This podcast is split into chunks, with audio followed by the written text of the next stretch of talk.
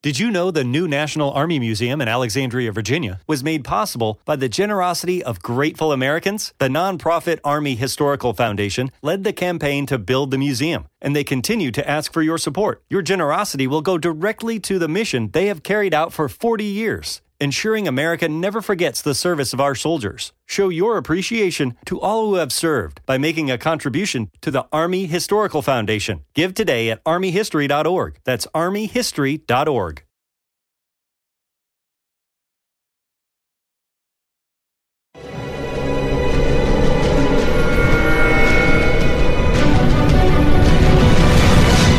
Yo documental.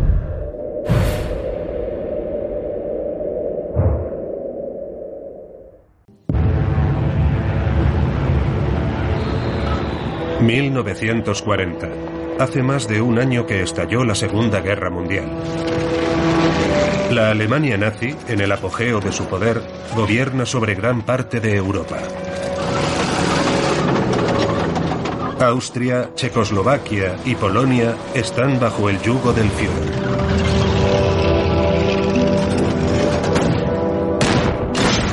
Francia ha caído en pocas semanas, seguida de Grecia y Yugoslavia.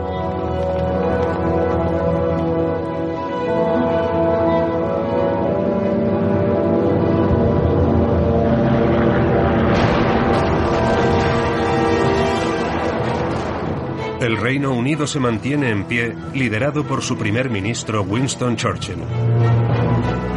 A pesar de los bombardeos que asolan sus ciudades, el viejo león británico resiste, pero está solo.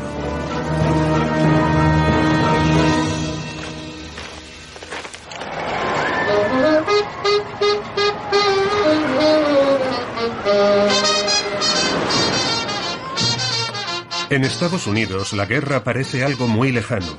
Los americanos se niegan a intervenir en el conflicto europeo.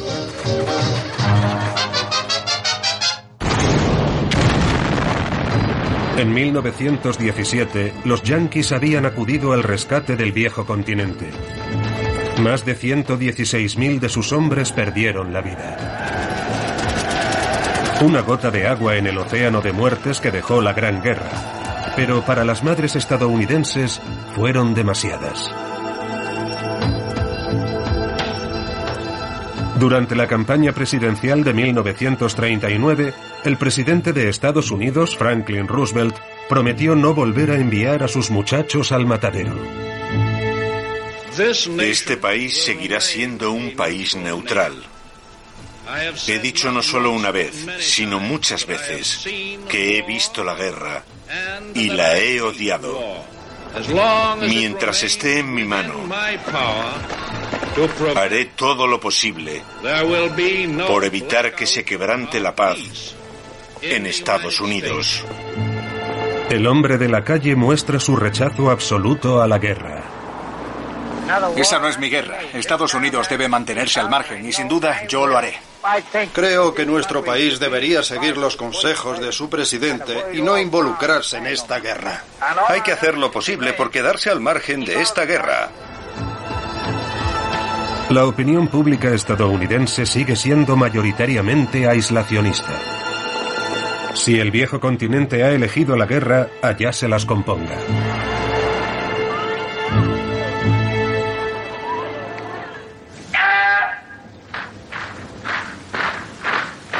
En el otro extremo del mundo, otra potencia no tiene intención de mantenerse al margen.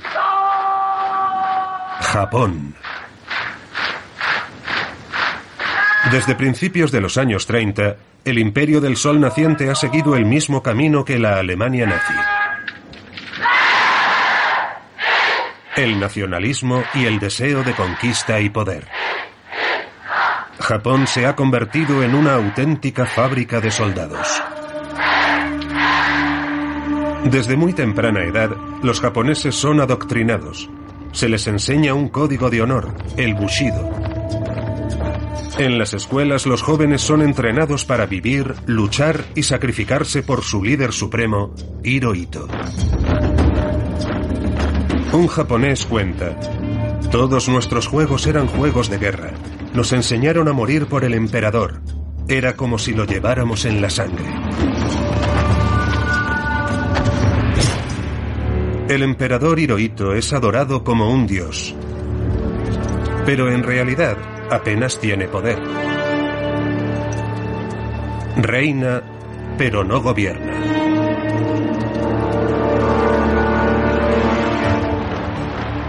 Son los militares quienes dictan la ley. Están dispuestos a todo por la grandeza de su país, ya que desde el siglo XIX Japón ha luchado por construir un imperio. En 1895 se anexionó Taiwán. En 1904 se atrevió a atacar a Rusia y en 1910 colonizó Corea. Pero Japón no se detuvo ahí. Con el fin de recuperar su economía sacudida por la crisis de 1929, se lanza a una nueva conquista. China, a la que ataca sin contemplaciones. En la década de 1930 invade Manchuria, una provincia china rica en materias primas. Después se apodera de Pekín y de Shanghái. El ejército imperial ejerce una violencia sin precedentes.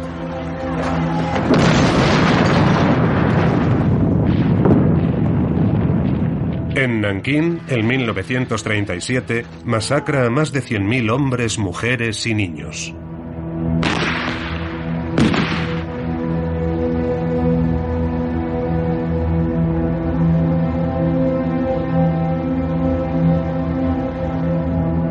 Miles de víctimas son violadas de forma sistemática.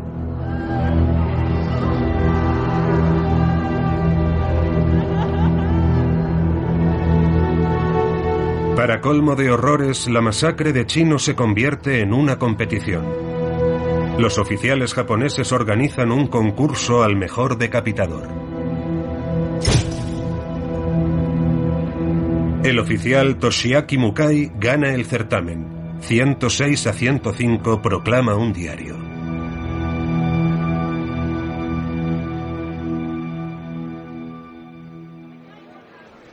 ¡Viva el emperador!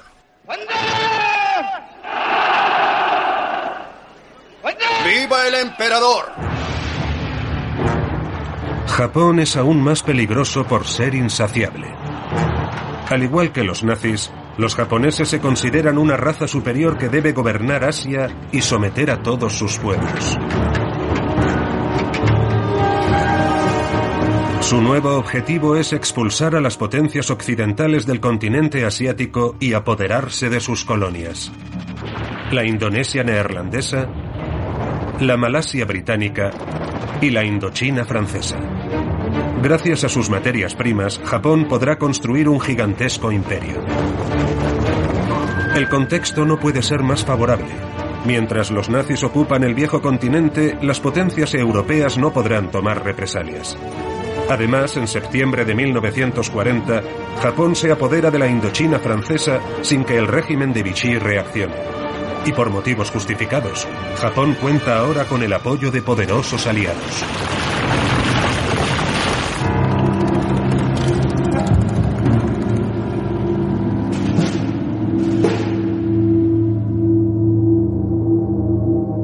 27 de septiembre de 1940, Adolf Hitler recibe en Berlín al representante de Benito Mussolini y al embajador japonés en Berlín, Saburo Kurusu. Firman juntos el pacto tripartito. Esta alianza militar une a las tres dictaduras y prevé ayuda mutua en caso de que uno de sus firmantes sea atacado. Con este pacto satánico, la Alemania nazi, la Italia fascista y Japón pretenden dominar el mundo. Una Alemania nazi que gobierna Europa y un Japón que está a punto de dominar toda Asia preocupan a Estados Unidos. El presidente estadounidense quiere intervenir para evitar que la plaga del fascismo se extienda por todo el mundo, pero el aislacionismo de la opinión pública se lo impide. Sin embargo, Roosevelt no es un hombre que se rinda fácilmente. Víctima de una parálisis en ambas piernas desde hace 10 años, su debilitado cuerpo esconde una determinación de hierro. Para evitar una guerra y demostrando al mismo tiempo su firmeza, Roosevelt recurre a las sanciones. Es imperativo calmar el ardor expansionista de Japón. Washington impone un embargo. Se bloquean todas las exportaciones de petróleo al país asiático. Sin petróleo, ningún ejército puede avanzar, ninguna fábrica puede funcionar. Japón se ve abocado a la parálisis. La propia existencia del país está en juego.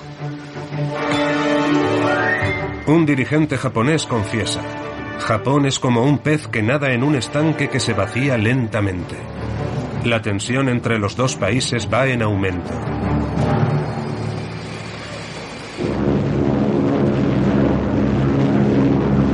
Mientras tanto, los generales japoneses trazan en secreto su plan de conquista.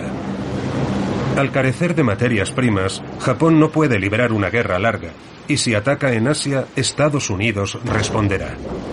Por tanto, necesita un ataque relámpago, aplastar a la flota estadounidense para tener vía libre en Asia. Esa es la idea del almirante Yamamoto. Este astuto estratega sugiere al ministro de la Marina que la principal flota americana debe ser destruida al principio de la guerra para que la moral de la Armada y del pueblo estadounidense se derrumbe y no pueda recuperarse nunca. Se elige el objetivo, Hawái. Situado a 3.800 kilómetros de la costa oeste de Estados Unidos y a 6.000 de Japón, el archipiélago alberga la mayor base estadounidense en el Pacífico, Pearl Harbor.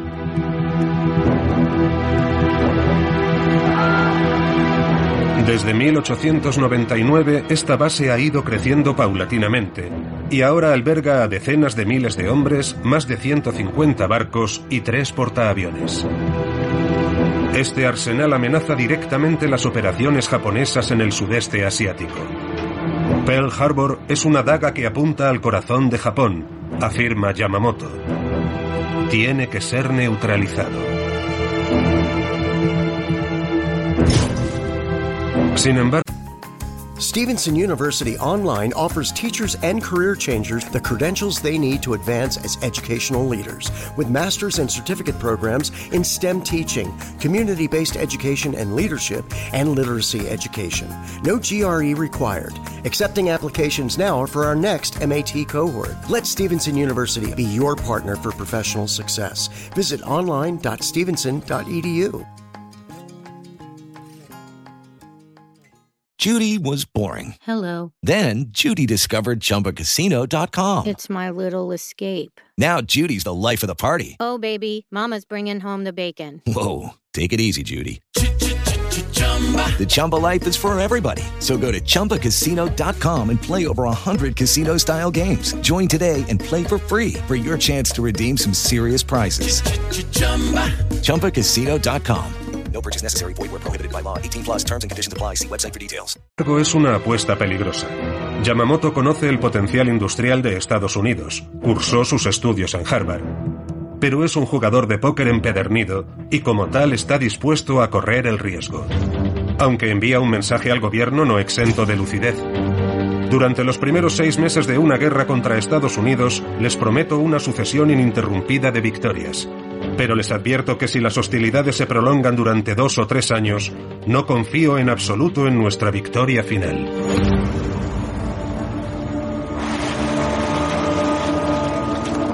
Los dirigentes japoneses tienen dudas. El ministro del ejército, el general Toyo, apodado La Navaja, se expresa con contundencia.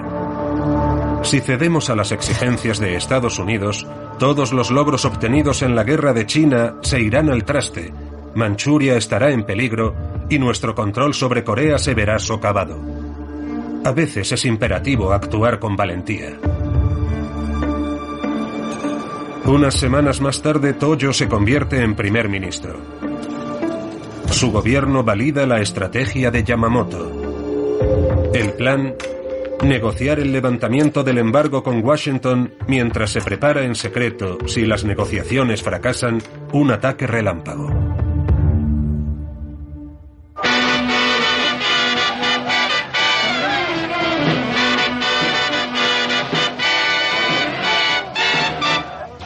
A pesar de las tensiones entre los dos países, en Hawái reina un ambiente de despreocupación. Los soldados lo pasan en grande. Mujeres, cócteles, ukeleles, béisbol y algo de ejercicio conforman una vida de ensueño. Nadie imagina que la base pueda sufrir un ataque.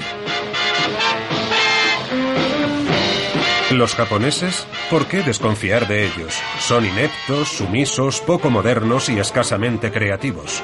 La prueba, jamás han tenido un Shakespeare, un Mozart o un Miguel Ángel. Se repite con insistencia. Además, Pearl Harbor es la base que debe defender objetivos potenciales como Midway o las Filipinas. ¿Quién se atrevería a atacar esta fortaleza?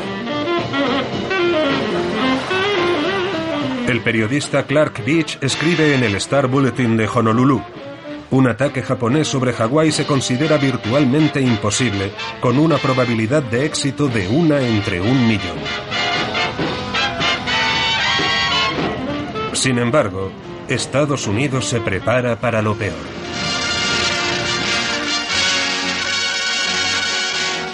Pearl Harbor, la mayor base naval del mundo. Pearl Harbor se encuentra a 5.500 kilómetros de Yokohama y el almirante Kimmel, comandante de la flota del Pacífico, mantiene a todos sus efectivos en alerta. En mi visita a la base militar fui recibido por el teniente general Walter Short, que conoce estas islas como la palma de su mano. Todas las tropas están dotadas de equipos móviles. Cañones de todos los tipos y tamaños componen la primera línea defensiva del archipiélago. Las playas de Diamond Head y Waikiki, conocidas por todos los turistas, están ahora ocupadas por fortines, defensas anti-invasión y grandes cañones portuarios.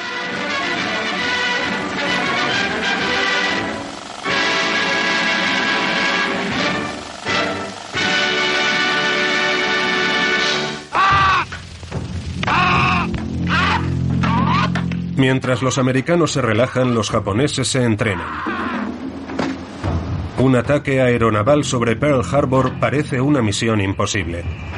Por primera vez en la historia será necesario desplegar una armada a casi 6.000 kilómetros de distancia sin que sea descubierta. Con una circunstancia agravante. El fondo marino de Pearl Harbor es poco profundo y los torpedos requieren una profundidad de 30 metros. ¿Cómo proceder? Sin torpedos no hay misión. La respuesta la dan los británicos. El 12 de noviembre de 1940, la Marina Real había destruido la mitad de la flota italiana anclada en Tarento, un puerto con las mismas características que Pearl Harbor. La Marina Real supo adaptar sus torpedos al medio. Los ingenieros japoneses se inspiran en ese modelo.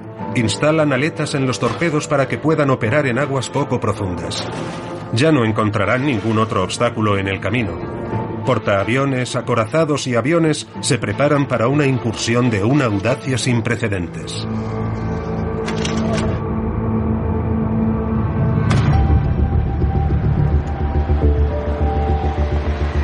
Para no dejar nada al azar, los japoneses se apoyan en su servicio de inteligencia. En Hawái, su cónsul tiene una red de 200 informadores formada en su mayor parte por la minoría de origen japonés que vive en la isla. Pero también recurre a expertos, entre ellos Tadashi Morimura. Morimura es nombrado secretario consular en marzo de 1941. La prensa se hace eco de su llegada. Pero su verdadero nombre es Takeo Yoshikawa, un espía profesional. Tokio le bombardea con preguntas. Debe dividir la base en varias secciones. Luego, deberá identificar los tipos de buque que fondean en cada zona. También deberá especificar las posiciones de las defensas antiaéreas e indicar la profundidad de las aguas. Yoshikawa informa regularmente a sus superiores. Otro agente es enviado a Hawái para supervisar la rutina de la base. Todo está dispuesto como una partitura musical. La flota estadounidense regresa al puerto cada fin de semana. El plan japonés toma forma. La Fuerza Aérea Nipona destruirá la base de Pearl Harbor y las unidades más grandes portaaviones y acorazados. La fecha elegida, el domingo 7 de diciembre de 1941. Para respetar su código de honor, los japoneses tienen previsto declarar la guerra 30 minutos antes del ataque.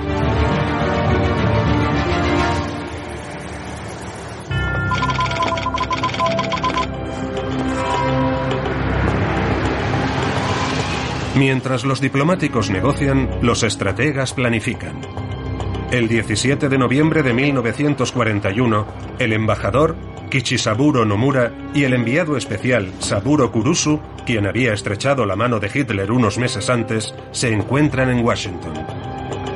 Son recibidos por el ministro de Asuntos Exteriores, Cordell Hull, y a continuación se dirigen a la Casa Blanca para reclamar al presidente Roosevelt el levantamiento del embargo que sufre su país.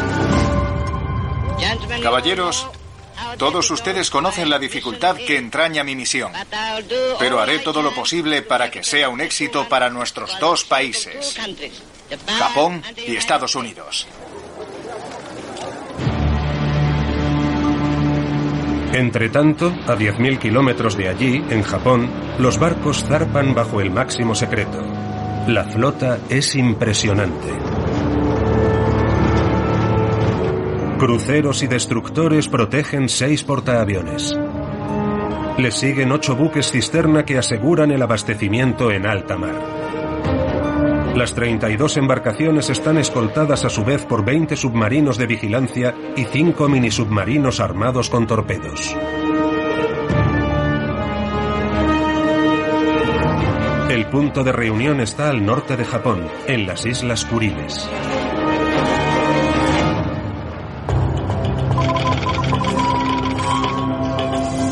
El 26 de noviembre en Washington, el ministro de Asuntos Exteriores, Cordell Hull, rechaza las peticiones japonesas. Promete levantar las sanciones económicas si la flota imperial abandona el pacto tripartito y se retira de China e Indochina. Para Tokio, se trata de una propuesta inaceptable. Es un punto de no retorno.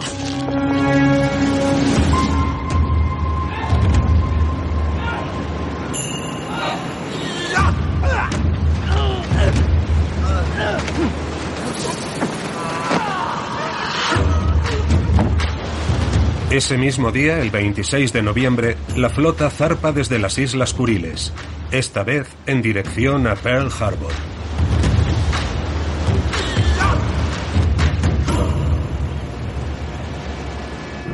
A bordo del portaaviones Akagi, el almirante Nagumo tiene dudas. Le confiesa a su jefe de Estado Mayor, Ahora que hemos abandonado nuestras aguas territoriales, empiezo a preguntarme si esta operación tendrá éxito.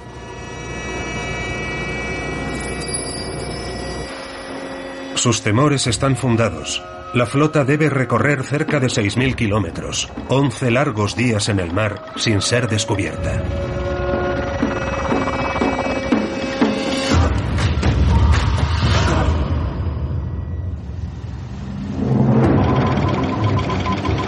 El 1 de diciembre de 1941, los dirigentes japoneses comprenden que las negociaciones con los americanos no tendrán éxito.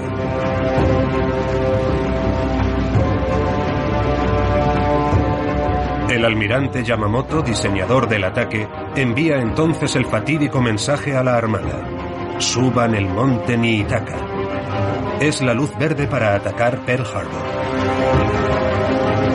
Ya nada puede detener el ataque.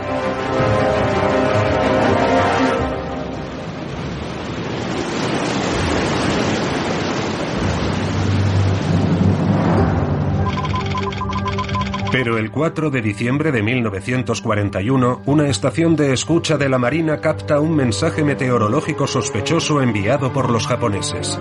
Viento del este, lluvia. Los americanos saben que esta consigna advierte a las embajadas de una guerra inminente contra Estados Unidos. Pero el mensaje no se toma en serio. No se envía ninguna alerta a las bases estadounidenses. El almirante Kimmel, comandante en jefe de la flota de Pearl Harbor, no es advertido. Un golpe de suerte para la armada japonesa que continúa su camino como si nada hubiera ocurrido.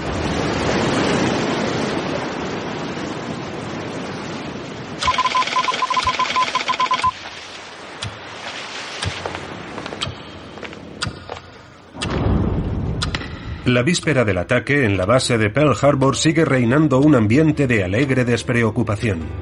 El almirante Kimmel mantiene incluso los permisos para el fin de semana del 7 de diciembre.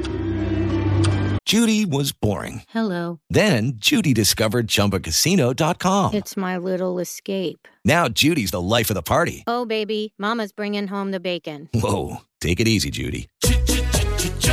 The Chumba life is for everybody. So go to ChumbaCasino.com and play over 100 casino style games. Join today and play for free for your chance to redeem some serious prizes. Chumba. ChumbaCasino.com. No purchase necessary. Void where prohibited by law. 18 plus terms and conditions apply. See website for details. Okay, round two. Name something that's not boring. A laundry? Ooh, a book club. Computer solitaire, huh? Ah. Sorry, we were looking for Chumba Casino. That's right. ChumbaCasino.com has over 100 casino style games. Join today and play for free for your chance to redeem some serious prizes. ChumbaCasino.com. No purchase necessary. Where prohibited by law. 18 plus terms and conditions apply. See website for details.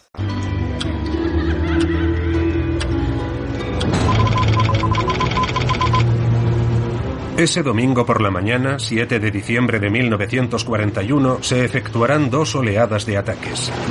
A las 5 de la mañana se despierta a los 183 pilotos de la primera oleada. Muchos piensan que nunca regresarán vivos a Japón.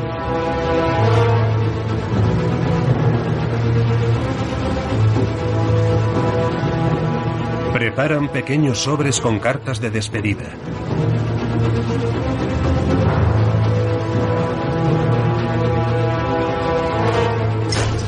Teniente Senji Abe recuerda. Había guardado una foto de mi mujer con nuestro hijo de seis meses en brazos en el bolsillo interior de mi uniforme. Aquel día no teníamos la impresión de que íbamos a la guerra. Reinaba la calma y lo único que me importaba era cumplir las órdenes.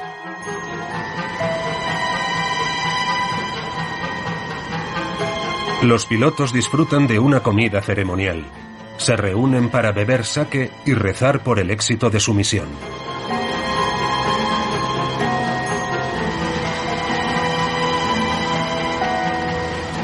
Un piloto recuerda. Teníamos sentimientos mezclados, de tristeza ante la idea de morir, pero también un sentimiento de orgullo porque íbamos a morir con honor.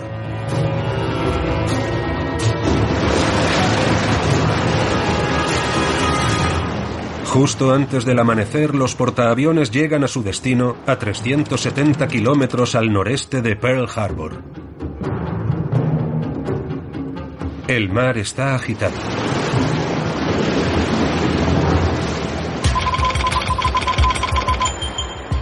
En Washington son las diez y media de la mañana. El embajador Kichisaburo Nomura solicita una reunión a la una de la tarde con el ministro de Asuntos Exteriores, Cordell Hull, para entregarle la declaración de guerra 30 minutos antes del ataque, tal y como está previsto.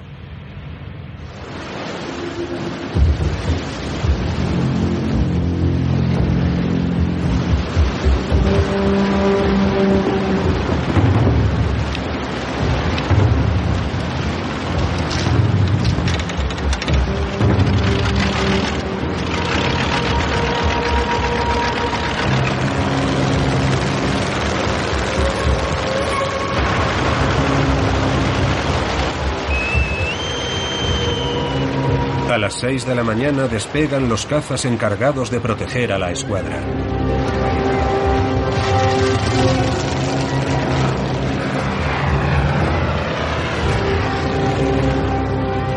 Le siguen los torpederos, portando cada uno una bomba de 800 kilos, y los bombarderos. En total, se despliegan 181 aviones. Una fuerza impresionante.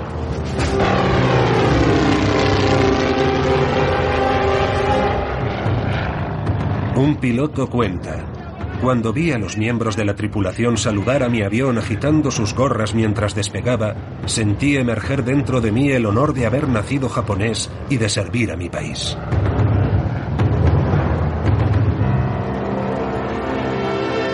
En esa época, los aviones japoneses aún no están equipados con radar, Todos los pilotos sintonizan la emisora KGMB. Esta emisora americana en Hawái emite las 24 horas del día para guiar a los bombarderos B-17 estadounidenses que tienen que regresar a su base.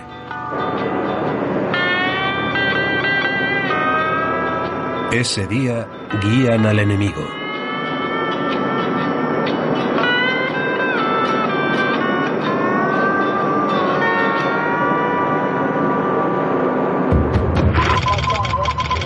Pero a las 6.45 de la mañana las cosas se tuercen. En la estación de radar de Opana, en Hawái, avistan el escuadrón. Joseph Lockhart y George Elliot lo visualizan en el radar. Contactan con el centro de control de Pearl Harbor a las 7 y 6. Hay un grupo numeroso de aviones procedentes del norte, 3 grados al este. La información es precisa. En 40 minutos, aviones desconocidos sobrevolarán la base. Aún no es demasiado tarde para dar la alerta.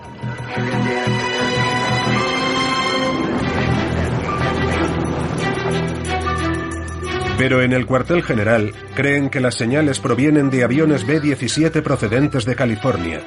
El mensaje no se transmite. La suerte parece sonreír definitivamente a los japoneses.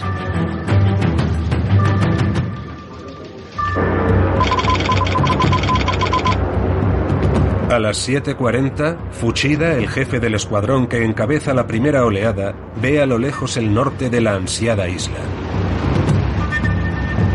La base no está en alerta. El piloto Tatsuya Otawa cuenta, estábamos a punto de convertir una isla de ensueño en un auténtico infierno.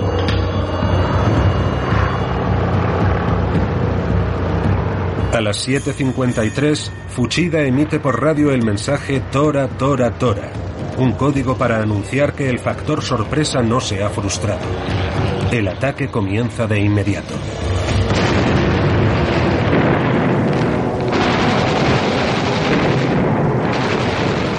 Los aviones atacan primero Wheeler Field, la base del norte de la isla, para impedir que los aviones americanos protejan sus barcos. Varias decenas de aviones son destruidos mientras están estacionados. El factor sorpresa ha superado las expectativas.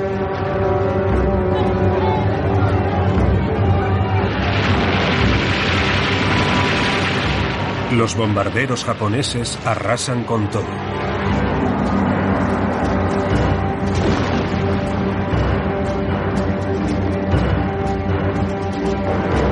Cinco minutos después, los aviones nipones sobrevuelan la base de Pearl Harbor, situada a 15 kilómetros de distancia.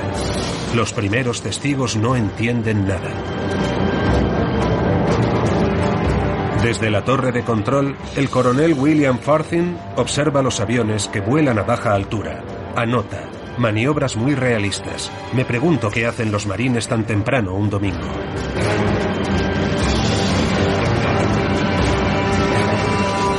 Cuando sobrevuelan el puerto, los aviones apuntan a la maquinaria pesada, los buques de guerra.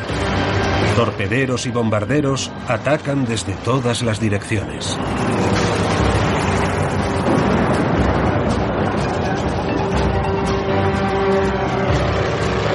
El piloto Tatsuya Otawa recuerda, entonces sentí que era un hombre feliz por poder participar directamente en aquel momento histórico.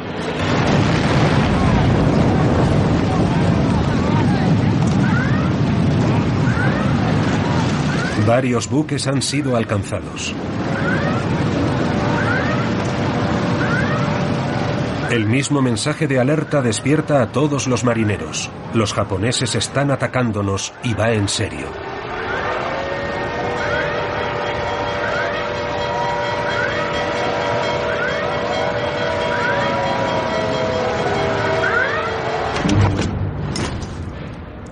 El almirante Kimmel, responsable de la base, avisa a las autoridades.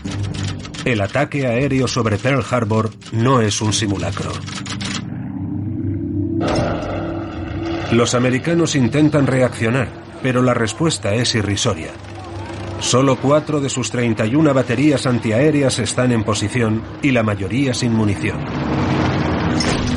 El general Short, comandante de las Fuerzas Armadas, temía un sabotaje por parte de los japoneses, por lo que guardó la munición en almacenes alejados de las armas o los puso bajo llave.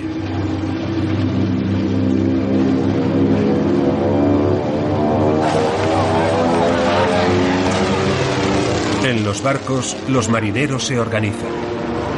Entre ellos destaca Doris Miller. En aquella época, a los afroamericanos solo se les permitía trabajar en la cocina.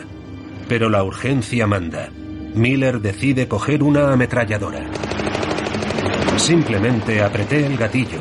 Debía estar disparando durante unos 15 minutos. Creo que alcancé a uno de los aviones japoneses.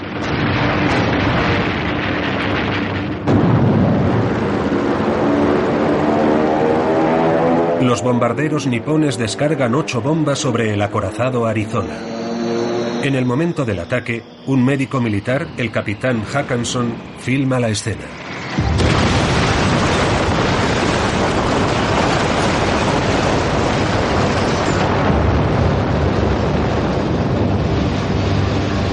Cuatrocientas toneladas de munición explotan en cuestión de segundos y vuelan la embarcación.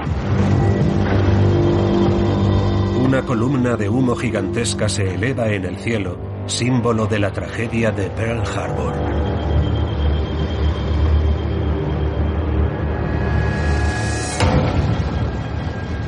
Centenares de hombres mueren al instante.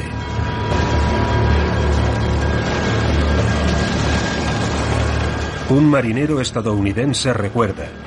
Trozos de cuerpos volaban por todas partes. El barco saltó por los aires. Los cadáveres se amontonaban unos encima de otros. Me dirigí hacia el muelle y de repente me encontré en el agua. Creo que fui arrojado allí por la explosión de una bomba. Fuchida, el jefe del escuadrón, relata. La onda expansiva se sintió incluso en mi avión, que volaba a varios kilómetros del puerto. El California y el West Virginia son alcanzados. Hay escapes de fuel y se desatan incendios por todas partes. Algunos marineros saltan por la borda para escapar del fuego. Se queman vivos en las manchas de petróleo en llamas. El USS Oklahoma se hunde en varios minutos. 461 marineros quedan atrapados. En total, la primera oleada ha durado 40 minutos. Se desconoce el número de muertos.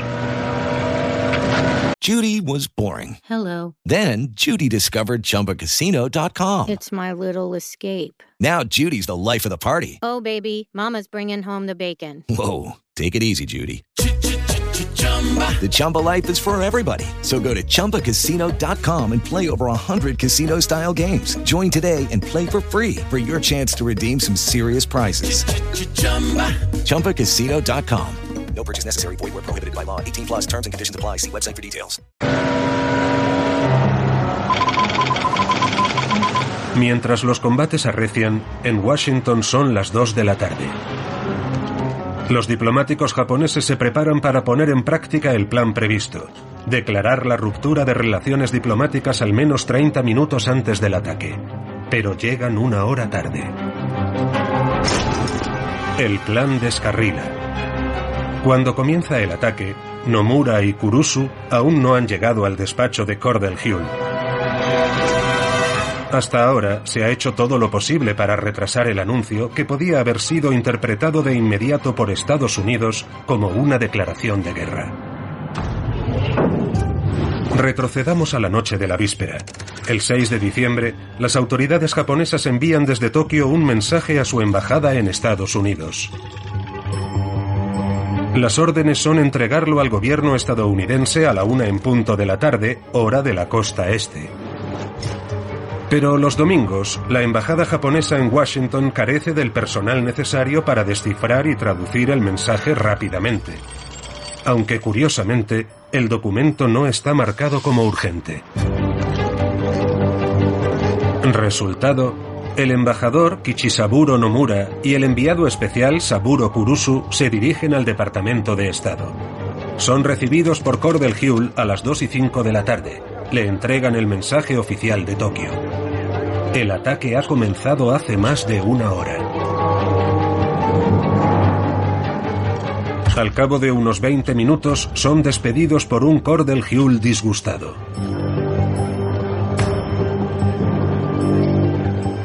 Porque Japón no ha declarado la guerra antes de la incursión como exigen las normas, pero Estados Unidos finge sorpresa. El ministro de Asuntos Exteriores actúa como si acabara de conocer la noticia en un fantástico ejercicio de interpretación.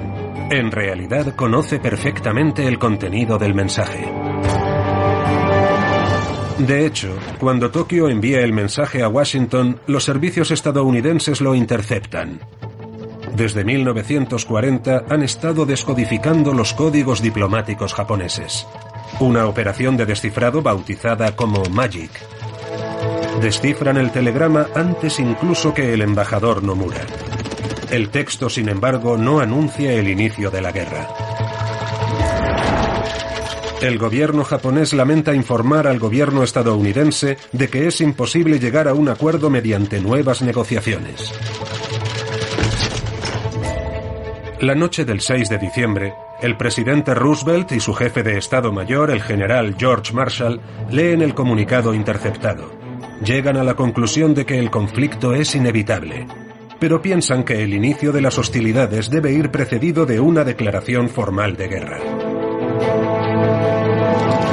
De forma inesperada, los criptoanalistas estadounidenses interceptan un mensaje adicional dirigido a la embajada japonesa. Debe usted dar nuestra respuesta final a los americanos sobre estas negociaciones de paz. Será entregada exactamente a la una de la tarde, hora este.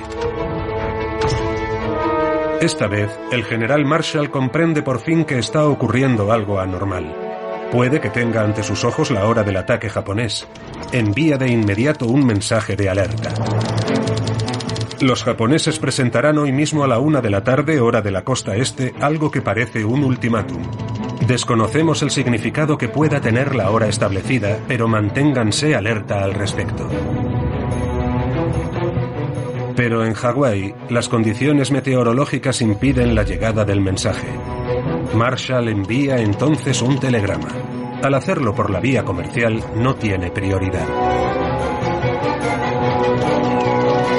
Por aire y a través de las ondas, por tierra y por mar, se cruzan varios despachos que determinarán el resultado de la batalla que se avecina.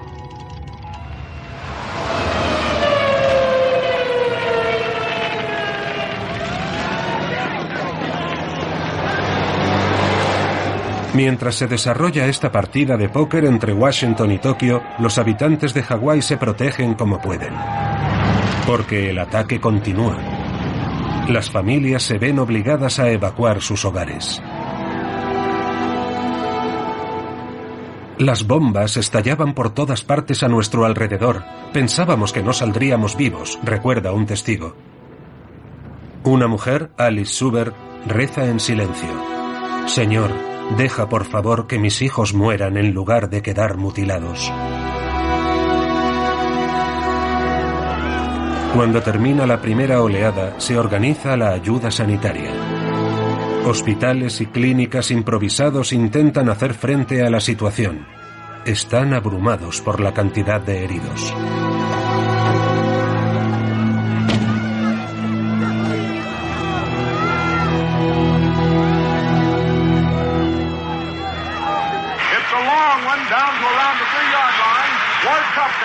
Cutting up to his left. He's over the 10. Nice block there by Lehman. Cup still going. He's up to the 25. And now he's hit and hit hard about the 27-yard line. Through to Kennard made the tackle. Interrumpimos esta emisión para ofrecerles un importante boletín informativo. Noticia de última hora. Washington. La Casa Blanca anuncia que se ha producido un ataque japonés sobre Pearl Harbor. Les informaremos sobre la evolución de la situación en tiempo real. En el continente aún no se sabe nada, cuando de repente todo Estados Unidos conoce la increíble noticia. Los japoneses han atacado Pearl Harbor en Hawái, según acaba de anunciar el presidente Roosevelt. El pueblo estadounidense se queda estupefacto. Esto no es una broma, es la guerra de verdad. No podemos estimar el alcance de los daños, pero se trata de un ataque sin precedentes. Pero el ataque aún no ha terminado. Mientras la base se lame las heridas, una segunda oleada de 167 aviones invade el espacio aéreo dispuestos a destruir la Armada estadounidense. Esta vez, los japoneses no se benefician del factor sorpresa. Los americanos responden al ataque. La Fuerza Aérea entra en acción.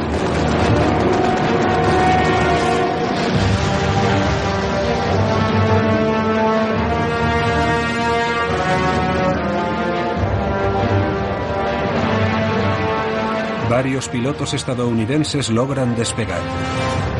Derriban seis aviones enemigos.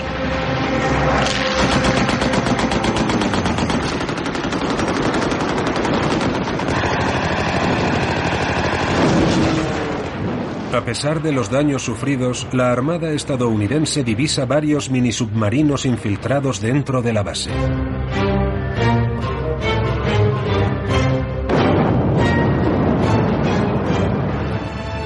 Cuatro de ellos han sido hundidos. El quinto ha desaparecido.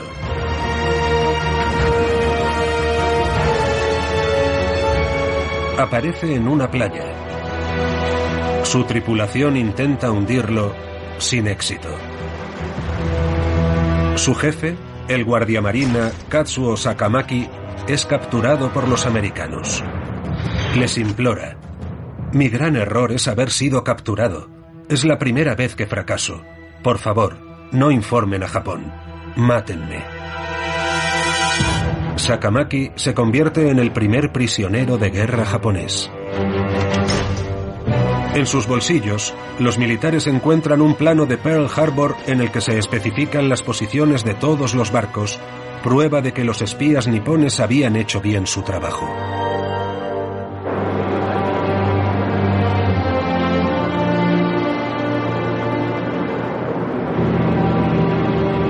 A las once y cuarto de la mañana, los primeros aviones japoneses aterrizan en sus portaaviones. La operación ha durado dos horas. Tanto los pilotos como los marineros no pueden creerlo.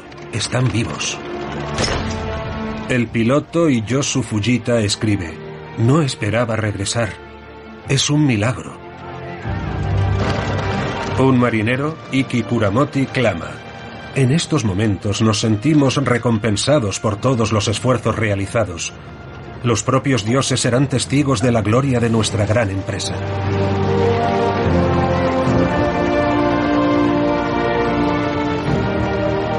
Fuchida, el jefe del escuadrón, es uno de los últimos en aterrizar. Asegura al almirante Nagumo que la principal fuerza del Pacífico no podrá navegar durante al menos seis meses. Los japoneses pueden felicitarse.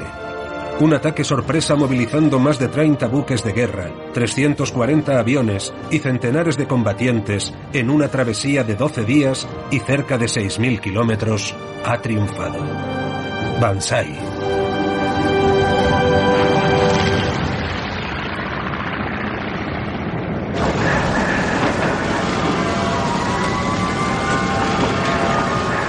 Mientras los japoneses se felicitan, los americanos se sumen en una profunda desolación. El cielo azul de Hawái ha desaparecido. El cielo negro de Pearl Harbor ha ocupado su lugar.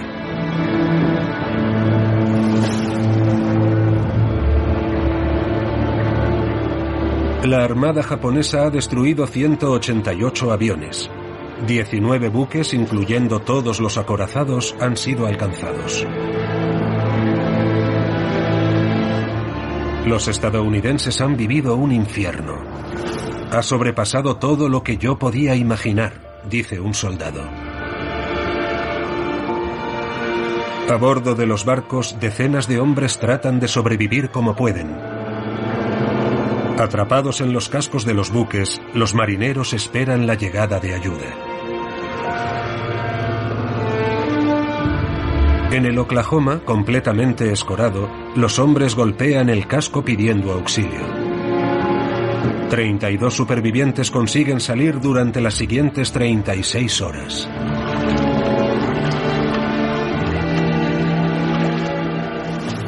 Decenas de cadáveres flotan a la deriva entre los restos del naufragio. Muchos de los supervivientes rescatados por los equipos de salvamento sufren graves quemaduras. Un superviviente relata. Un fuerte olor a carne quemada me provocaba náuseas. Luego descubrí que era la mía. With lucky landslots, you can get lucky just about anywhere. Dearly beloved, we are gathered here today to. Has anyone seen the bride and groom? Sorry, sorry, we're here. We were getting lucky in the limo and we lost track of time. No, Lucky Land Casino, with cash prizes that add up quicker than a guest registry. In that case, I pronounce you lucky. Play for free at LuckyLandSlots.com. Daily bonuses are waiting. No purchase necessary. Void were prohibited by law. 18 plus. Terms and conditions apply. See website for details. Judy was boring. Hello. Then Judy discovered ChumbaCasino.com. It's my little escape. Now Judy's the life of the party. Oh, baby, Mama's bringing home the bacon. Whoa, take it easy, Judy. The Chumba life is for everybody. So go to ChumbaCasino.com and play over 100 casino style games. Join today and play for free for your chance to redeem some serious prizes. ChumbaCasino.com. No purchase necessary. Void where prohibited by law. 18 plus terms and conditions apply. See website for details. Se cuentan 1.178 heridos y 2.403 muertos.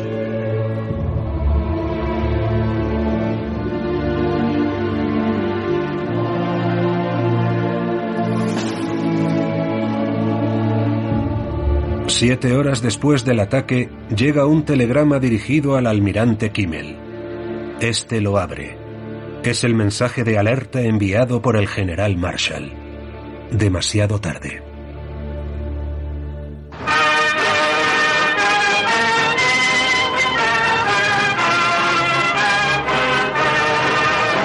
Pocas horas después del ataque, el primer ministro Tojo anuncia a su pueblo el inicio de las hostilidades.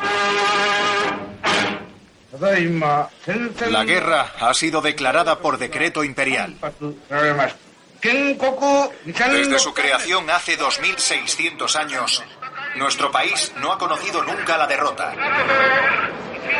Ha llegado el momento de que 100 millones de japoneses se alcen unidos. Una fiebre de orgullo patriótico se apodera de Japón. やか三十億のアジアを落とす大使使命タんこよちょうどと正義に貫く鉄石心今で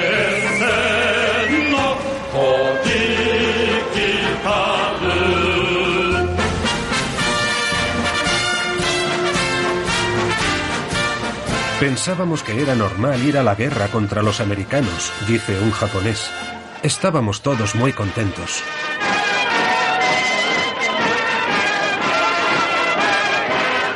Los japoneses aprovechan su victoria relámpago para lanzar un ataque al sudeste asiático.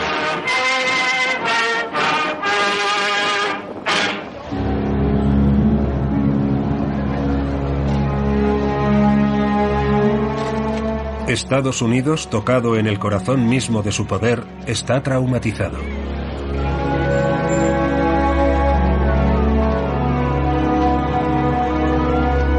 A las 8 de la tarde en Washington, el presidente Roosevelt se muestra visiblemente conmocionado. Su mayordomo le oye murmurar, Dios mío, ¿cómo ha podido ocurrir esto?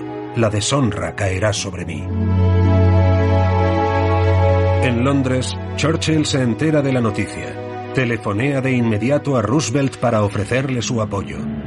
El presidente estadounidense responde, ahora estamos todos en el mismo barco. Al día siguiente, el 8 de diciembre, Roosevelt acude al Capitolio. Distinguidos senadores y congresistas, tengo el inmenso honor de recibir al presidente de Estados Unidos. Allí pronuncia un discurso que pasará a la historia. Ayer, 7 de diciembre de 1941, una fecha que vivirá en la infamia. Estados Unidos de América fue atacado repentina y deliberadamente por las fuerzas navales y aéreas del Imperio de Japón. Lamento decirles que se han perdido muchas vidas estadounidenses. No importa el tiempo que nos lleve superar esta invasión premeditada.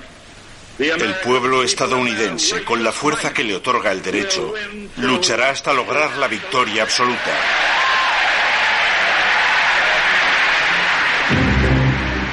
Pearl Harbor ha proporcionado a Roosevelt una razón para llevar al país a la guerra.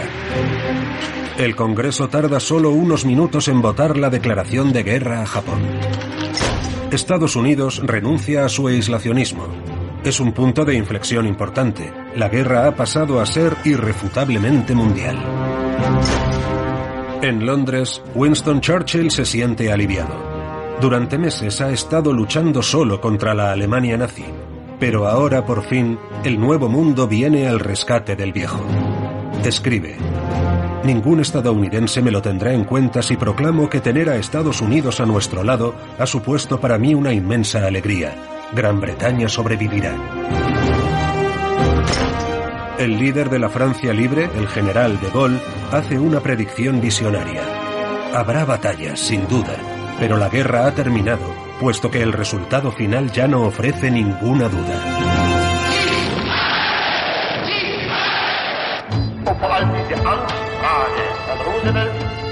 En Berlín, Hitler acoge también la incursión japonesa como un regalo de los dioses. La victoria nipona es un acicate para la propaganda nazi y refuerza la alianza del pacto tripartito. Hitler dice a sus generales, no podemos perder la guerra. Ahora tenemos un socio que no ha conocido la derrota en 3.000 años. En Italia, Mussolini también se muestra jactancioso. Incluso se burla de la discapacidad de Roosevelt. Nunca en el curso de la historia una nación ha sido guiada por un paralítico.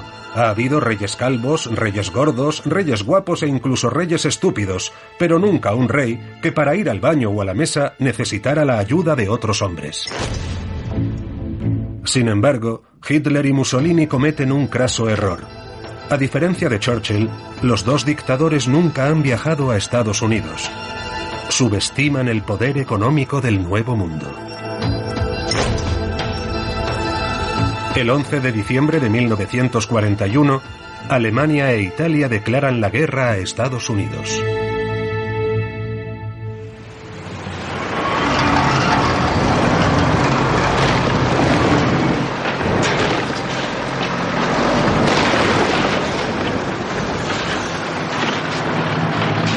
Mientras tanto, en Hawái se propagan los rumores más descabellados. Si los japoneses nos han bombardeado es que piensan desembarcar. Se comienza a organizar la defensa civil. Por primera vez, los colegiales hawaianos, tres cuartas partes de los cuales son de origen japonés, comienzan a entrenarse para resistir una invasión.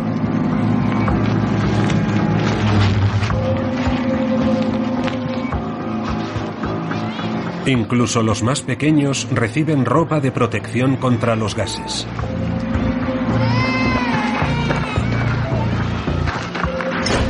Reina un caos general. El almirante Kimmel y el general Short son relevados de sus mandos y degradados. El escritor Edgar Rice Burroughs, creador de Tarzán, se encuentra en la isla. Escribe, todo el mundo estaba tumbado o en cuclillas detrás de sacos de arena, maderos o lo que tuvieran a mano, con las armas apuntando en todas las direcciones. Nadie sabía desde dónde se suponía que vendría el enemigo.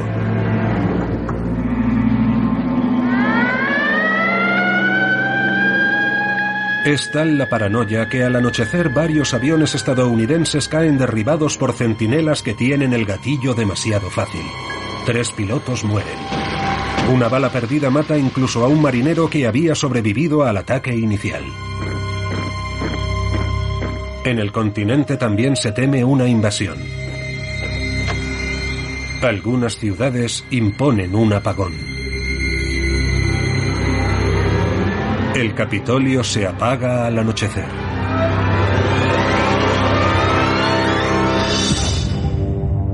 Estados Unidos tiembla. El FBI ordena la detención inmediata de cerca de 2.000 sospechosos de origen japonés y refuerza la vigilancia. Receptores de radio y transmisores de onda corta propiedad de ciudadanos alemanes e italianos son confiscados por orden del FBI. También las cámaras fotográficas. El tío Sam quiere evitar cualquier amenaza de espionaje. Por cierto, a algunos residentes parece incomodarles la presencia de nuestras cámaras.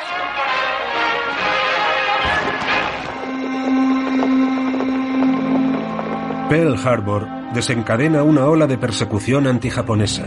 Los japoneses deben ser castigados. Esa es la consigna que circula entre la opinión pública.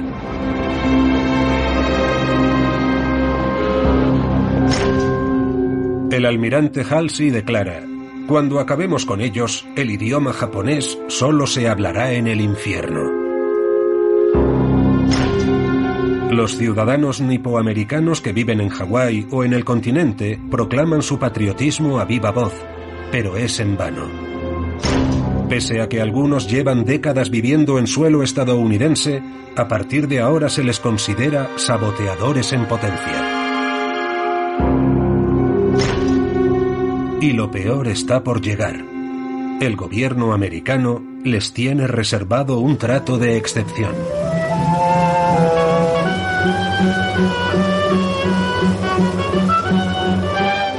Cuando los japoneses atacaron Pearl Harbor, nuestra costa oeste se convirtió en una zona potencial de combate. En dicha zona residen más de 100.000 personas de origen japonés. Sabíamos que algunos de ellos eran potencialmente peligrosos. Y aunque la mayoría son ciudadanos leales, nadie sabía qué pasaría en el seno de esa comunidad si las fuerzas japonesas trataran de invadir nuestras costas. Por eso, las autoridades militares decidieron que todos ellos, tanto ciudadanos como extranjeros, tendrían que desplazarse. A partir de marzo de 1942, miles de japoneses, muchos de ellos ciudadanos estadounidenses, son trasladados a centros de reubicación. Campos ubicados en áreas desiertas.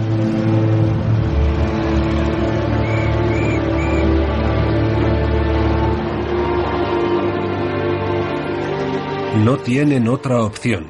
Son escoltados por el ejército que los trata como fugitivos y delincuentes. Más de 100.000 japoneses serán desarraigados y perderán todas sus pertenencias.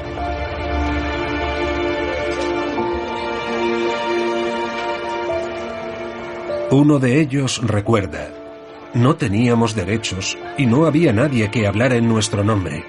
No entendía por qué nos pasaba esto y no sabía qué sería de nosotros. Estas ciudades en mitad de la nada son en realidad campos de detención.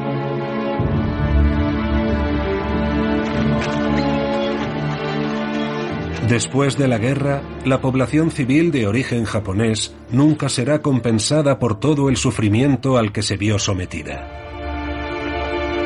Con su trato vejatorio a los ciudadanos nipoamericanos, Estados Unidos traiciona sus valores fundamentales.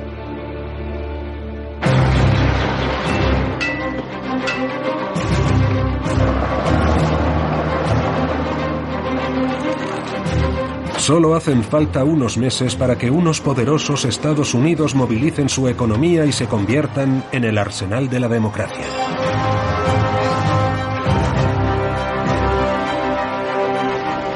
Las plantas que ayer fabricaban automóviles o máquinas de escribir hoy producen jeeps, obuses, tanques y portaaviones.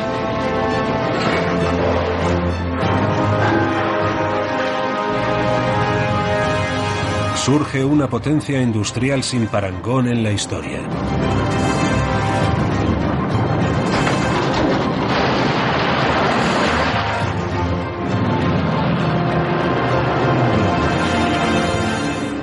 Para animar a las mujeres a trabajar en las fábricas, aparece un nuevo personaje en la cultura popular estadounidense que pronto se convertirá en un icono. Rosie is her name. Rosie la remachadora. Rain or shine, she's a part of the assembly line. She's making history, working for victory. Rosie, brrr, the riveter, keeps short lookout for sabotage.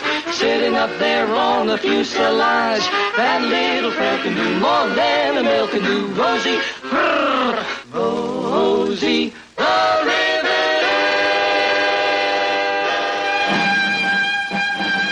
Las gigantescas fábricas no son las únicas que han engrasado sus máquinas. También las cámaras de propaganda de la industria cinematográfica hollywoodiense se ponen a rodar.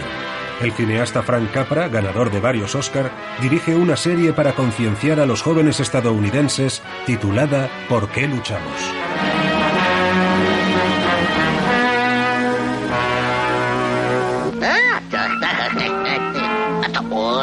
Los dibujos animados de Hollywood refuerzan el sentimiento antijaponés, caricaturizando a los nipones como seres demoníacos de los que todo el mundo debería desconfiar.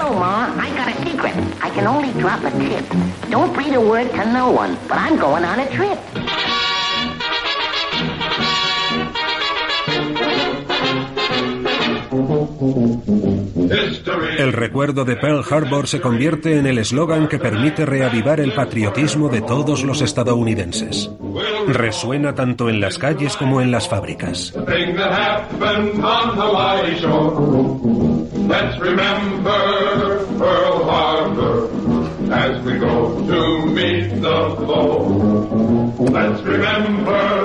Pearl Harbor and go on to. Existe una profunda indignación. Los jóvenes estadounidenses solo piensan en vengarse y ganar la guerra.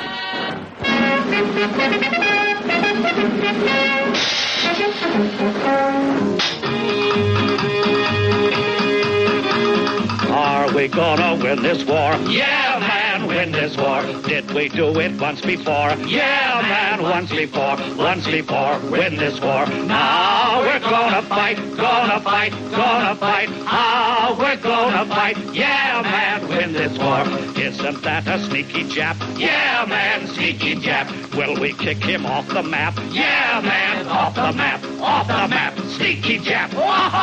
Benito's jaw, beat that man. Hitler's pan, once before, win this war. Now we're gonna fight, gonna fight, gonna fight. How we're gonna fight. Yeah, man, win this war.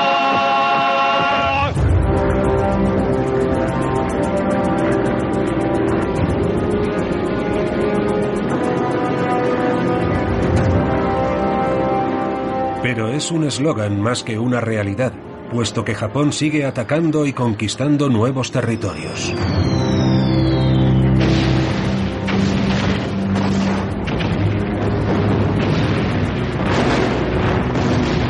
Tras el bombardeo de Pearl Harbor, las fuerzas imperiales atacan Guam, la isla de Wake, Filipinas, Indonesia y parte de Birmania. Millones de kilómetros cuadrados ricos en estaño, caucho y petróleo caen en sus manos. En todas partes, las fuerzas británicas y estadounidenses reculan ante el empuje japonés. El ejército imperial realiza un desembarco por sorpresa en Malasia, una colonia británica. El general japonés Yamashita conquista la mitad del país en menos de un mes. Hace avanzar su ejército a través de la selva, incluso desmontándolo pieza por pieza.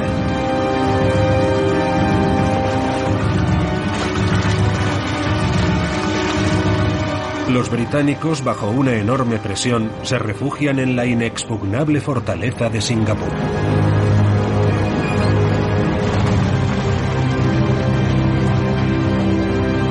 Pero Yamashita, a quien ahora apodan el tigre de Malasia, sitia la ciudad.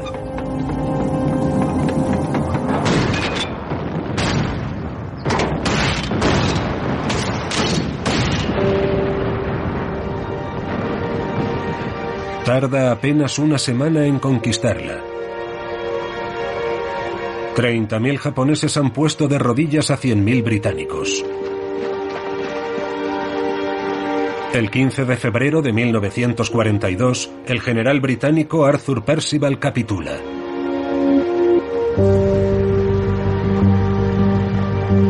Al paso de Yamashita, decenas de miles de soldados británicos se ven obligados a ponerse en posición de firmes.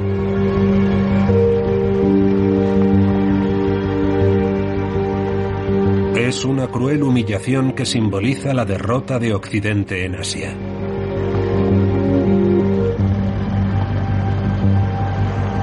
Winston Churchill califica la rendición como el desastre más grave de la historia militar británica.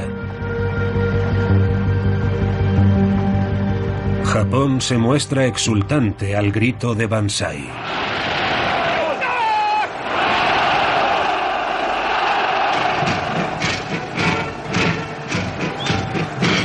Desde los primeros meses de 1942, el Imperio del Sol naciente ha alcanzado todos los objetivos que se había marcado.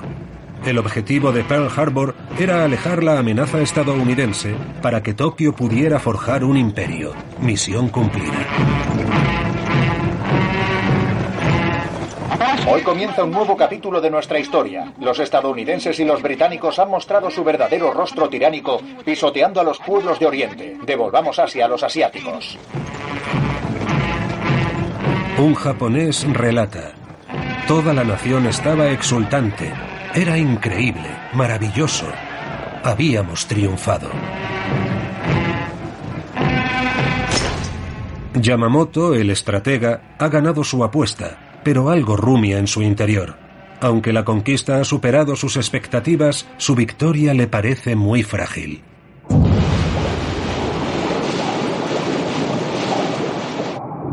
En apariencia, Pearl Harbor ha supuesto para Estados Unidos un desastre sin precedentes. La flota del Pacífico parece devastada.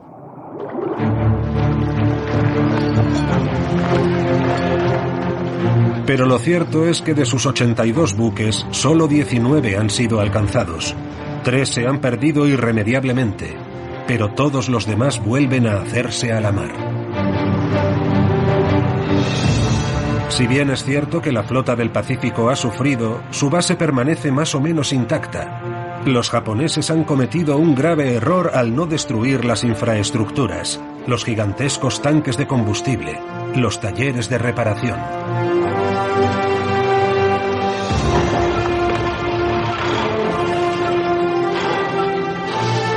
Y, sobre todo, no han destruido ningún portaaviones. Por una sencilla razón, no estaban en el puerto. Por caprichos del destino, el Enterprise se encontraba en alta mar. El Lexington estaba entregando aviones en la isla de Midway y el Saratoga descansaba en dique seco en San Diego.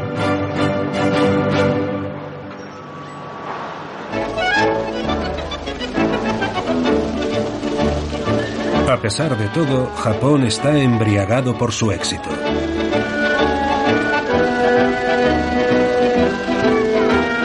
En las afueras de Nankín, una exposición glorifica las batallas navales del pasado. El imperio del sol naciente se siente invulnerable. Pero el tío Sam está a punto de demostrarle su error.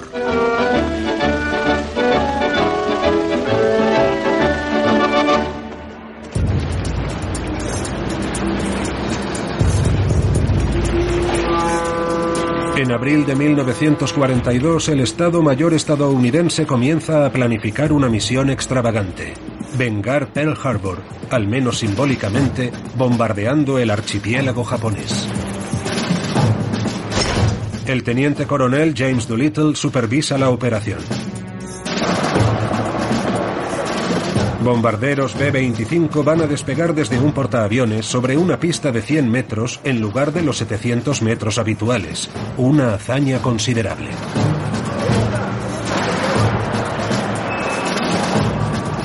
Cada aparato ha sido cargado con una tonelada de bombas y combustible, nada más. Solo falta acercarse lo suficiente a Japón sin ser descubiertos.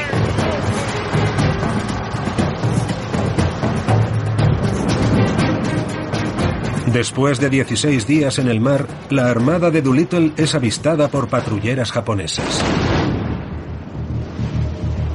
Estas son inmediatamente neutralizadas y capturadas. Pero pueden haber tenido tiempo de dar la voz de alarma. La operación debe lanzarse sin demora, aunque Japón esté todavía a 1.200 kilómetros. Judy was boring. Hello. Then Judy discovered ChumbaCasino.com. It's my little escape. Now Judy's the life of the party. Oh, baby, Mama's bringing home the bacon. Whoa, take it easy, Judy. The Chumba life is for everybody. So go to ChumbaCasino.com and play over 100 casino style games. Join today and play for free for your chance to redeem some serious prizes. ChumbaCasino.com. No purchase necessary. Void where prohibited by law. 18 plus terms and conditions apply. See website for details.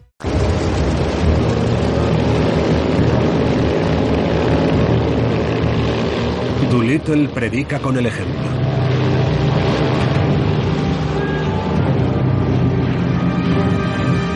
Es el primero en despegar de la pista de aterrizaje flotante en su B-25.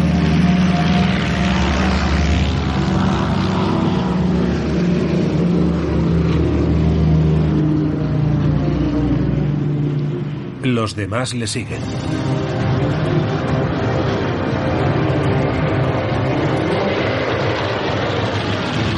El 18 de abril de 1942 bombardean varias ciudades japonesas, incluida Tokio.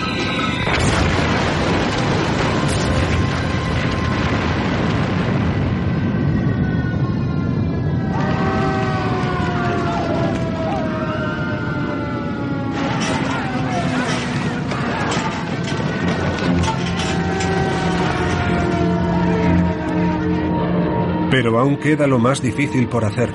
Los aviones no tienen suficiente combustible para regresar a su barco. Deben hacer lo imposible para llegar a China. Algunos aviones se estrellan tras las líneas japonesas. Sus tripulaciones son capturadas.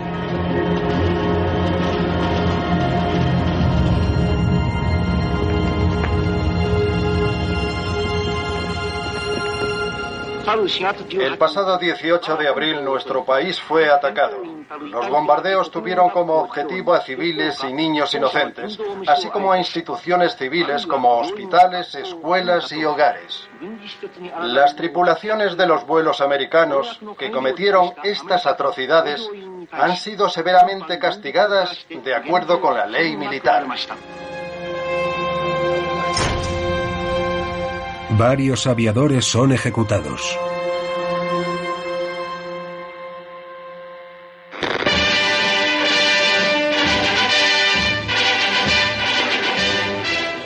Ese primer bombardeo aéreo devastador sobre Japón, el general de brigada James Doolittle recibe de manos del presidente Roosevelt la más alta distinción de la nación, la Medalla de Honor del Congreso.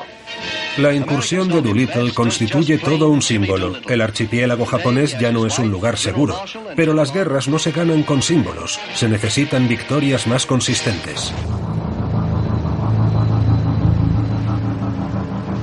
El bombardeo de Doolittle tiene consecuencias inesperadas. El almirante Yamamoto no puede consentir que Japón sea alcanzado.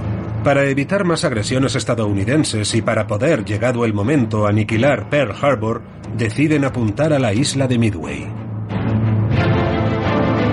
El almirante Yamamoto despliega la artillería pesada, casi 200 buques de guerra y cuatro portaaviones.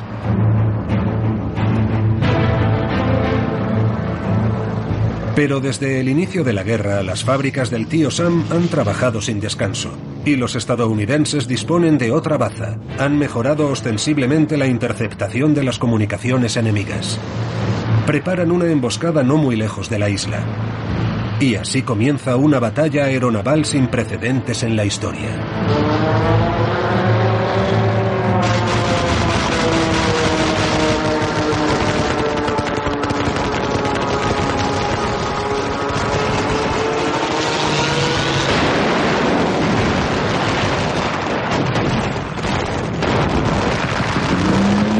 Los estadounidenses pierden 300 hombres, los japoneses 3.000. Pero sobre todo, aunque los estadounidenses sufren la pérdida de un portaaviones, los japoneses pierden los cuatro que habían enviado a la batalla. Todos habían participado en el ataque a Pearl Harbor. Sin ellos, los pilotos japoneses se quedan sin combustible y carecen de una pista en la que aterrizar.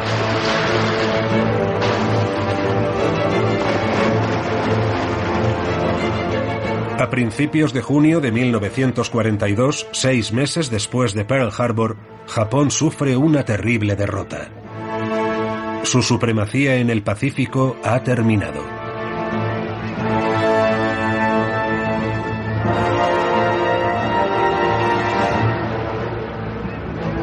Como escribe el capitán Fuchida, en Pearl Harbor los estadounidenses aprendieron más de su derrota que los japoneses de su victoria. Desilusionado, Yamamoto dice, despertamos a un gigante dormido y le hemos insuflado una terrible determinación. Palabras fatídicas, pues los estadounidenses no lo han olvidado. En abril de 1943, para motivar a sus tropas, el almirante japonés inspecciona las bases de las Islas Salomón. Los servicios de inteligencia estadounidenses han vuelto a interceptar los mensajes japoneses. Esta vez la información llega a tiempo y el presidente Roosevelt da luz verde a la operación. La Fuerza Aérea de Estados Unidos despega para atacar a los aviones de su enemigo jurado.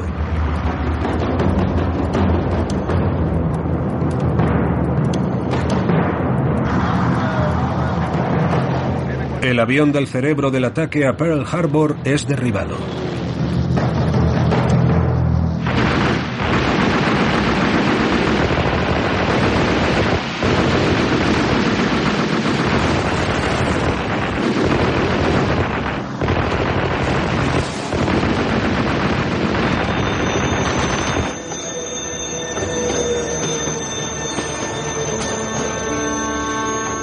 Durante un mes la muerte del almirante japonés se mantiene en secreto.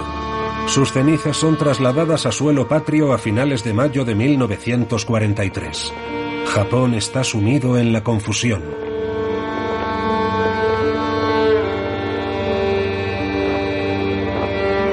Toda la nación está de luto.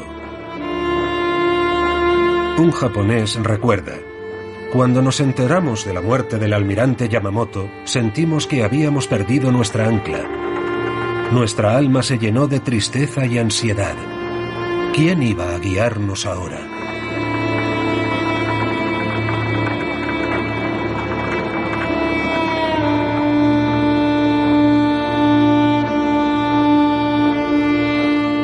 El primer ministro Toyo se inclina ante la urna de su guerrero más valiente.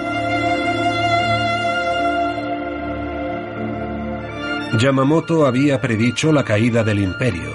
No sabía que él sería el primero en caer.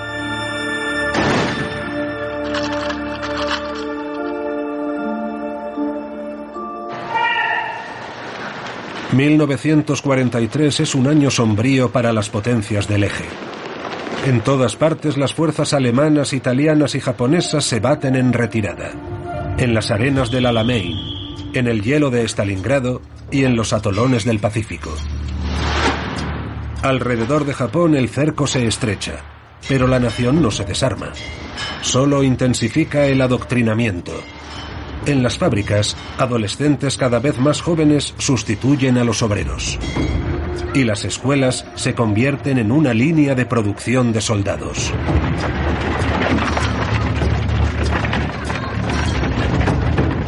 Un eslogan de 1943 lo deja bien claro. No dejaremos de disparar hasta que nuestros enemigos dejen de vivir.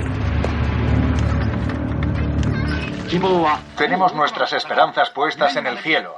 La batalla decisiva se producirá en los cielos de Asia y del Océano Pacífico. Debemos redoblar nuestros esfuerzos para derrotar a las fuerzas aéreas estadounidenses.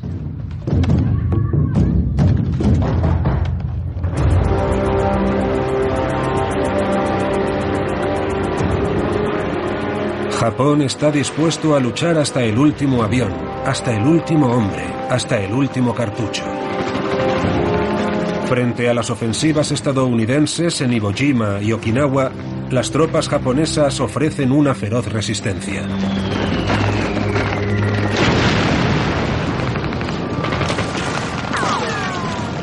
Ambas batallas acaban en masacre para ambos bandos.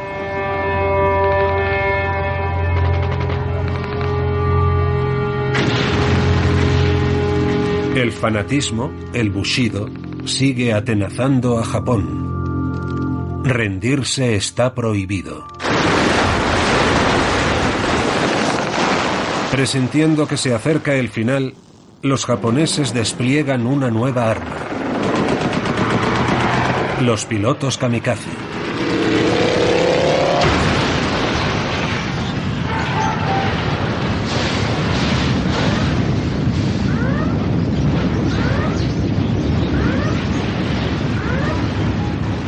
Los estadounidenses ven a los soldados japoneses como seres absolutamente fanáticos e inhumanos. Para poner fin a todo y evitar pérdidas demasiado gravosas en sus filas, Estados Unidos emprende una despiadada guerra aérea. Han inventado un arma formidable, el bombardero B-29 Superfortress, diseñado expresamente para ataques a larga distancia. Alcance 6.600 kilómetros. Capacidad de carga 10 toneladas. El 9 de marzo de 1945, 300 B-29 despegan cargados con 1.667 toneladas de bombas. Su objetivo, Tokio.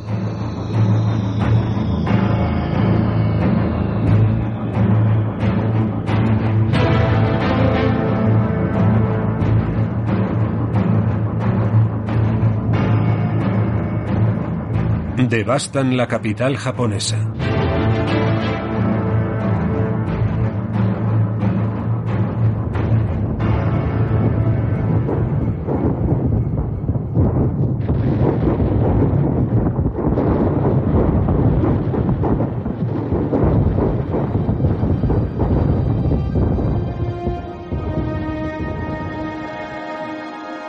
Treinta kilómetros cuadrados de la ciudad son arrasados. Número de muertos, 100.000. Número de personas sin hogar, un millón.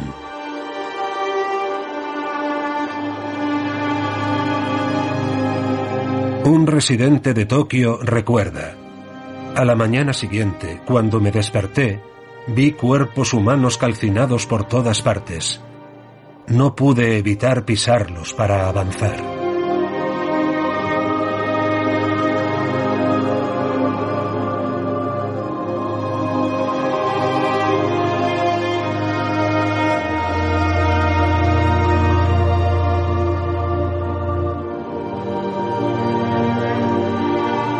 Ante la magnitud de la devastación, el emperador Hirohito acude al lugar de los hechos para animar a su pueblo a continuar la lucha.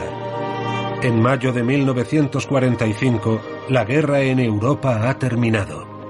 Alemania e Italia se han rendido, pero el imperio del sol naciente sigue negándose a deponer las armas.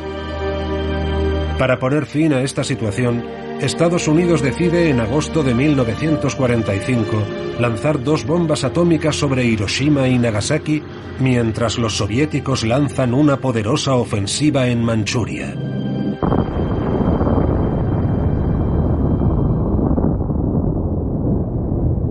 Las explosiones nucleares causan más de 200.000 muertos y miles de heridos, quemados o irradiados.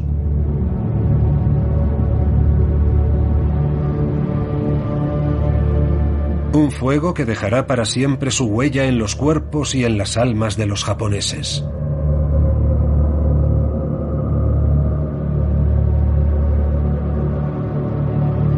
Tal como había predicho el almirante Halsey, en 1945 solo se habla japonés en el infierno.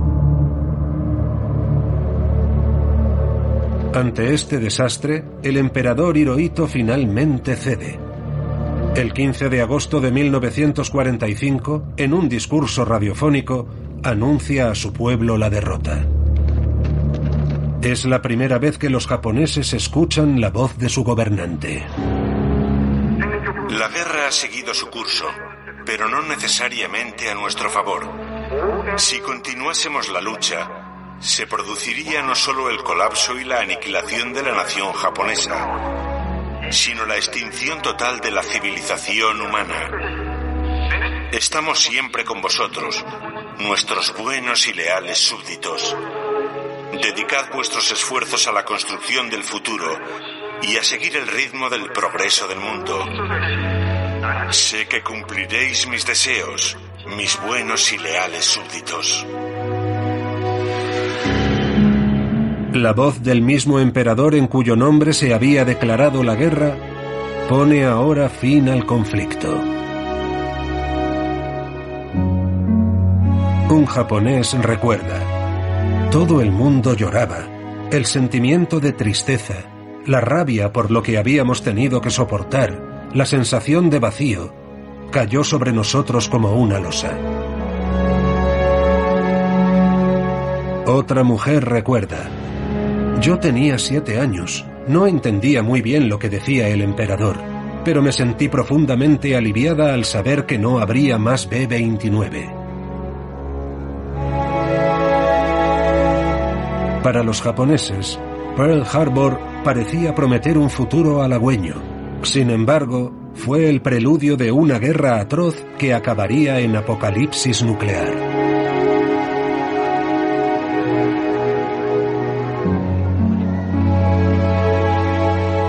Una ola de suicidios sin precedentes sigue al anuncio de rendición. Para lavar el honor.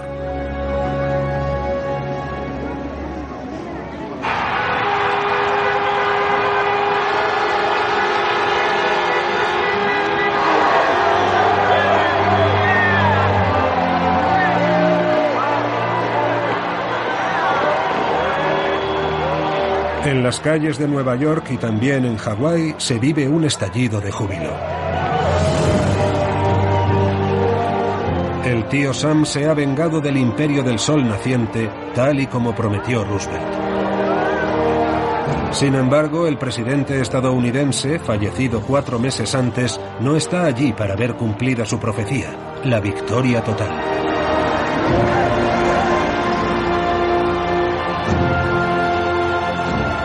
Pearl Harbor fue su cruz, pero también su salvación.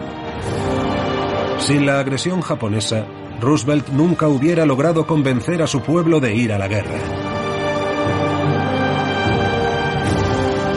A pesar de la exaltación de la victoria, una pregunta sigue rondando a los estadounidenses. ¿Cómo fue posible el desastre de Pearl Harbor?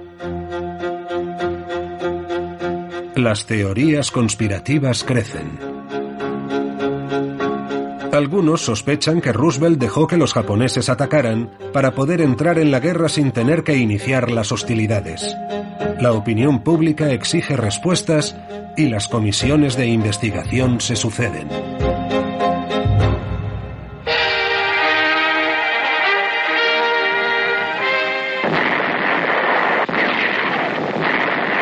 Explosivos titulares desde Washington. En el edificio de oficinas del Senado se inicia la comisión de investigación sobre Pearl Harbor. Cuatro años después de los hechos, la nación descubre por fin la verdadera historia de Pearl Harbor.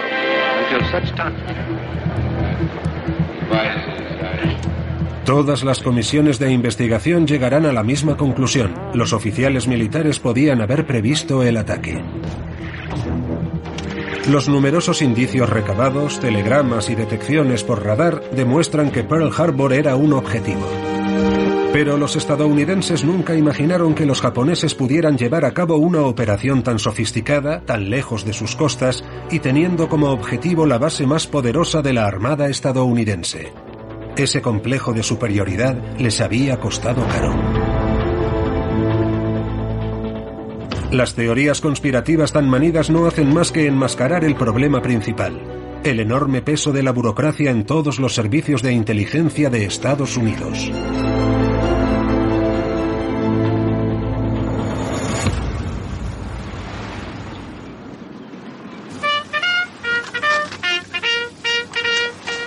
Y hoy, ¿qué queda de toda aquella tragedia? Décadas después de Pearl Harbor, los restos del Arizona siguen estando visibles. En la década de 1960 se construyó un monumento conmemorativo. El ataque más traumático de la historia de Estados Unidos tiene por fin su lugar de recuerdo. Al otro lado del Pacífico, Pearl Harbor sigue siendo una victoria de la que los japoneses se sienten orgullosos a pesar de los medios poco leales utilizados. Sin embargo, algunos veteranos se avergüenzan de que su país atacara a Estados Unidos sin declarar antes la guerra y trabajan para promover la reconciliación entre las dos naciones. Pero si Japón está dispuesto a disculparse por Pearl Harbor, exige a cambio que Estados Unidos se disculpe por Hiroshima y Nagasaki. Una exigencia inaceptable para Washington que no había abierto las hostilidades. Sin embargo, en 2016, Barack Obama tuvo un importante gesto. Visitó Hiroshima. Y ese mismo año recibió al primer ministro japonés Shinzo Abe en Pearl Harbor. Se había pasado una página.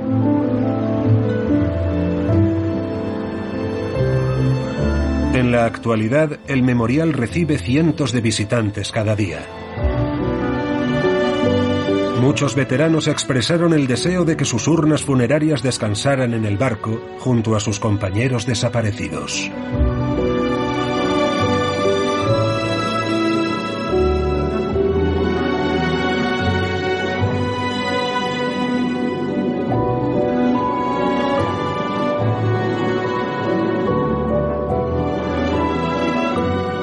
Antes del ataque del 7 de diciembre de 1941, los depósitos del Arizona se llenaron con 5.700 toneladas de combustible. No todos ellos explotaron. Todavía hoy el barco rezuma y deja escapar algunas gotas de combustible. Lágrimas negras. Un recuerdo de las que derramaron los mil marineros engullidos por las olas.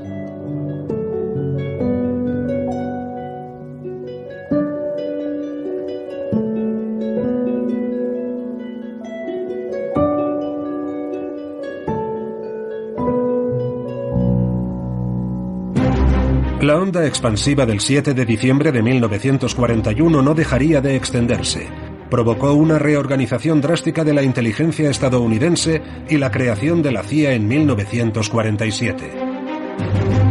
Doris Miller, el cocinero que empuñó una ametralladora, fue el primer afroamericano en recibir la Cruz de la Marina de manos del almirante Nimitz.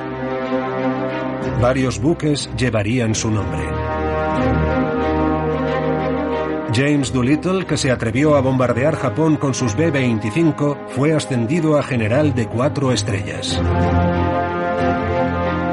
Katsuo Sakamaki, el piloto de submarino que quiso suicidarse, regresó a Japón después de la guerra. Fundó una familia y se convirtió en un alto ejecutivo de la industria automovilística japonesa.